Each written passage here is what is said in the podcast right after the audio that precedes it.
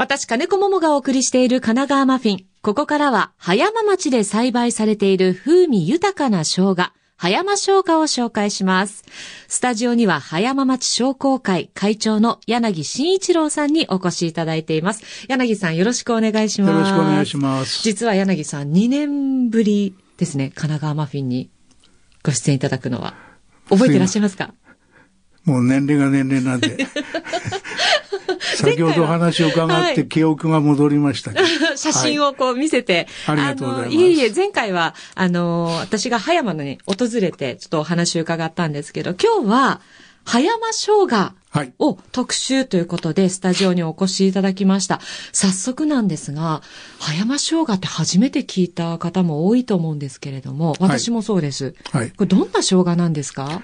あの、普通の生姜です。はい。ただ、あの、明治の頃から大正ぐらいまでは、はい、今の葉山ステーションができてる長江という地域の特産品だったんです生姜、葉山生姜が。で、市場へ持っていくと、はい、葉山生姜と、それから杉の丸太、はい、林業ですね、はい、は、ワンランク上。へそれで、データで見ると、はい、他の農産物に比べて、だいたい葉山生姜が売り上げでも10倍ぐらい。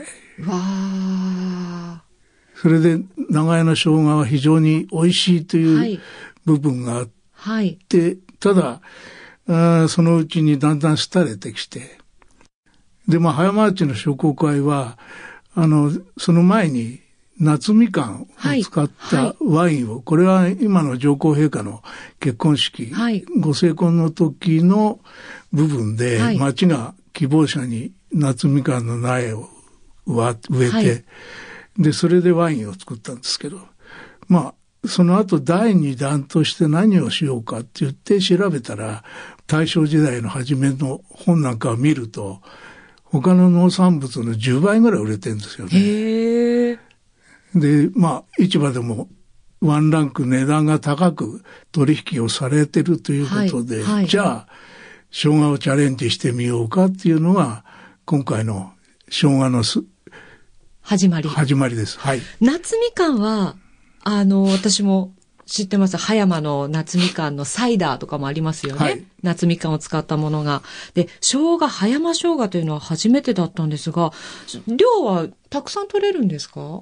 いや、あのー、確かに明治大正の頃はすごかったんですけど、うんはい、その後、まあ農家の人たち、葉山は小規模の農家が多いんで、はい、そうすると、生姜をやるのは自分の家でお酒のつまみとか、そういう部分ぐらいしかなかったんです。はい、で、まあ、朝市とかで、あの、いわゆる JA 農家の人と商工会が連携してましたんで、で、生姜を作ってみないって言って、はい、スタートして5年ぐらい、土作りから始めたんで。もう一から。はい。はい。で、やってるうちに、まあ、品種改良したりなんかして、はい、今は、それなりの。それなりの。はい。どんな見た目ですか？あの、普通の生姜と一緒ですか？いわゆる普通の生姜と。あの、ちょっとこう、普通のあの、はい。あの、いわゆる谷中生姜ってありますよね。はい、細長い。あれじゃなくて、やっぱりすりおろしたり、なんかしなきゃいけないんで、はい、やっぱりあの、大きい株にしないと、はいぶどまりが悪いんで、はい、で、それは農家の人がいろいろ試行錯誤をして、まあ、高知県、生姜有名なところですからね、はい、そういったところから種を仕入れたりなんかして、今になってます。へえ、葉山の土で作られた葉山生姜。すごく希少なんですね。じゃあ今は数がそんなに多いわけではないので。そうですね。あの、ステーションを作るときに、スイーツ関係の人たちに、はい必ず生姜のスイーツを一品出してほしいという、うん。葉山生姜を使った。はい、そういうのをつけて、はい、それから、あの、日野殿というお茶屋さんがあるんです。はい。で、そこは、あの、それを粉末にして、はい。で、まあ、紅茶に入れたりうん、なんかして、はい。で、生姜っていうのは、要するに時期的には短時間なんですよ、はい生のはね。はい。だけど、それと、じゃあ、1年間売るときどうすんの？って言って、うんで、フリーズドライにして、はいで、葉山さんの生姜を一年中使えるように。なるほど。加工しやすいように。そうです、したんですね。今ちょうどここに、その日の出園カフェさんの、ここは日本茶のもともと専門店。そうです。なんですね。はい、で、ここで出している葉山生姜の紅茶今日ちょっとお持ちいただいたんですけど、はい、これ、あの、実際に売られているティーバッグ。のステーションでも、日の出園の本店でも売ってます。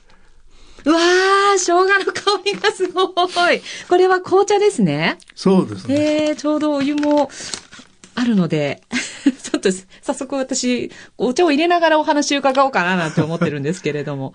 へー。日の出の場合は時期的には、うん、生姜味のアイスクリームやってたり。はい、へえ、いろいろと。でも、生姜って、あの、加工しやすいですよね。いろいろな食べ物にも。ねうん、ただやっぱり、うん、あの、いわゆる旬っていうかな、時期があって、はい、で、その後日持ちしないんですよ。あの、やっぱりちゃんと冷蔵設備があったりなんかしなきゃ。はい、それで、日の出園が、じゃあ、抹茶の技術を生かして。生かして、粉末にしようということ。あ、この、この、この、少し薄いクリーム色のやつが生姜の粉末かな。お茶はとっても綺麗な。茶色ですけど、ちょっと一口いただいてみていいですか？ああ、本当に。ああ、もう匂いだけで、香りだけでも温まりそうですが、いただきます。あ、あ、美味しい。あ、私、生姜のお茶ってあんまり普段飲まないんですけど、とっても飲みやすい。そうですね。でも生姜の味すごいする。はい美味しい。これは美味しい。お土産にもぴったりですね。他にはどんなお店が出してるんですか？生姜あとはですね、まあ、日陰茶屋さんの方は、うん、あの、飲み物、ドリンク。はい。それから、洋菓子系だと、クッキーとか。はい、クッキー。うん。あの、サブレーとか、そういったもので、まあ、あの、先ほど話したように、ステーションに出店する条件の一つに、はい、必ず一品、まあ強制じゃないんですけど。生姜を使ってね。生姜を使ったものをやって、こういう特産品っていうのは、だいたい一箇所でまとめてわーってやるじゃないですか。はい。と、ブームが終わっちゃうと、うん、ね、売れなくなっちゃうっていうのはあるんで、はいはいはい、それは常にステーションに行けば買えるという部分で、お願いしたら、まあ、協力をしていただいて。洋菓子だと、今日お持ちいただいたのが、葉山、えっ、ー、と、クッキーマスカットさん。はい。クッキー専門店の。専門店です。へえ。美味しいですよ。え、ちょっと開けてみて。美味しそう。このクッキーの、これはね、四角いクッキーで。ちょっと私一人でいただいていいですか、はいはい、あ、あ、シナモンの香りもして、生姜とシナモンってめちゃくちゃ合いますね。ああ、これも、ものすごい生姜の味がする。生姜のお茶と生姜のクッキーで。だからステーションで売るということも大事なんですけど、うん、やっぱりステーションの他に、あ、いいお菓子があったよね。じゃあ今度はステーションじゃなくて、本店に行ってみようかっていう、それがやっぱり大事ですよね。ステーションから、そのお店、本店の方、はいはい、この葉山ジンジャークッキーですか？これは結構ピリッときますね。そうですね。うん。はい。あ、美味しい。なんかあの、喉にも良さそうですけど、生姜って。へえ、他にはどんなお菓子があるんですか？あとは、あの、リリッシュプレインっていうのが、あの、なんていうのかな。洋菓子のお店。洋菓子。はい。あの、ソフトのスティック手状のものをやってたり。ケーキで。ケーキじゃなくて、うん、バウンドケーキみたいな。ああ、焼き菓子で、はい、生姜の味のもの。で、今日もう一個お持ちいただいてるのが、これ、葉山アイスなんですけど、はい、これどちらのお店ですか？これはね、やっぱりステーションではやってるんですけど、はい。まだ起業したばっかりなんですよ。へえ。茶ぶがえさん。経営者が、ね、女性です。あ、そうなんだ。すごい、葉山アイス、アーモンドミルクチャイ、あ、チャイ、生姜入ってますもんね。はい。はい。これもちょっと開けて食べてみようかな。これじゃあ最近登場したばかりなんですか？もう2年、3年ぐらいですかね。いただきます。これは絶対美味しい。アーモンドミルクチャイ。うん、あ思ったより生姜だ。へえ。で、これはね、葉山に棚田があるでしょ。はい。棚田があって、うん、その棚田で栽培されたお米を使って、それはだから甘酒にして。体にもいいんですね。だ多分ね、うん、お酒、あの、砂糖はあんまり入ってないと思う。ビーガンアイスって書いてありますけれども。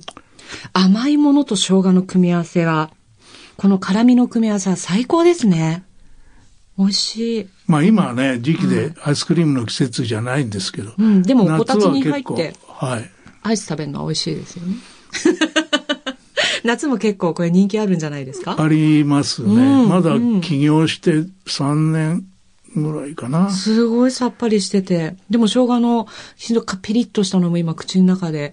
うん。今、この葉山生姜を作っている農家さんは何軒ぐらいいらっしゃるんですか？まあ、あの、ちょうど、うん、生姜を野菜の会っていうのがあるんですけど、はい、野菜、野菜の会の人たちの中から何軒かがやってる。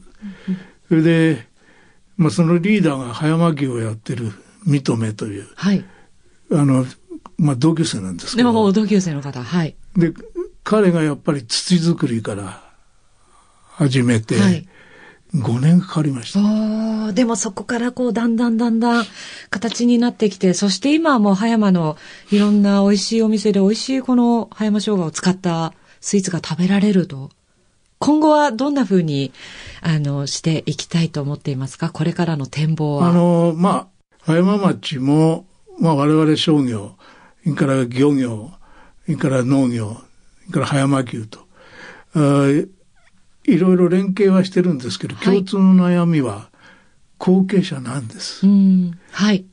で、私もね、年齢的にはもう随分、認めもそうですし、次の人間を育てなきゃいけないということで、はいはい、今町と一緒にですね、そういう後継者育成の連携をしていこうということを今考えてます。はい。それで当然そういう部分にどうするかって言った時に、やっぱり葉山って山が多くて農はい、農地が少ないんですよ。はい、だけど結構ね、葉山で農業をやってみたいっていう人が結構いらっしゃるんですよ。うん。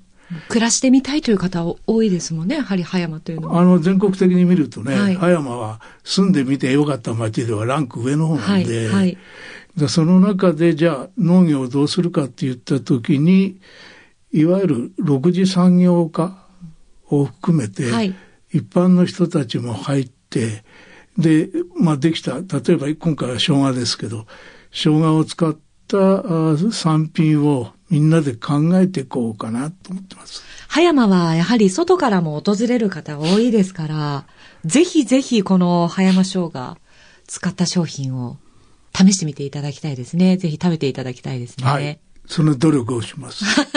ありがとうございます。今日、今ね、あの、生姜を使ったスイーツを何種類もいただいて、すごくお腹が熱いです、私は。